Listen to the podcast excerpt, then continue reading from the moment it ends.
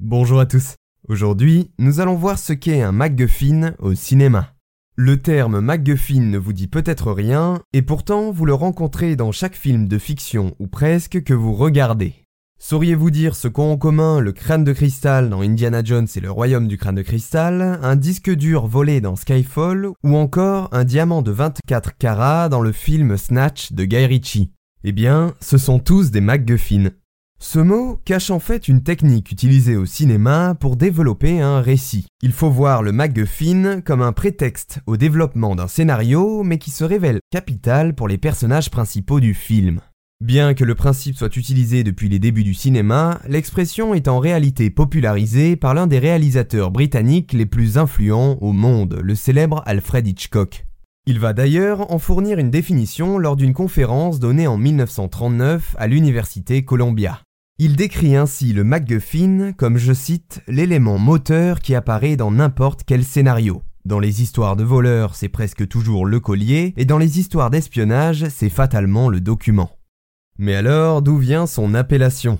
Selon Donald Spoto, biographe de Hitchcock, l'expression viendrait de Angus MacPhail, qui était l'ami et le scénariste du maître du suspense.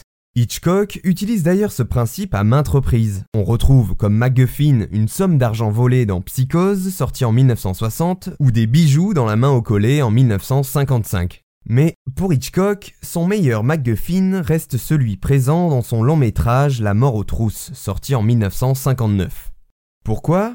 Parce qu'il est représenté dans le film par des secrets du gouvernement, qui sont évoqués tout du long mais qui ne sont jamais représentés physiquement, il reste purement abstrait. Dans l'œuvre d'Hitchcock, le MacGuffin perd de l'importance à mesure que l'intrigue avance.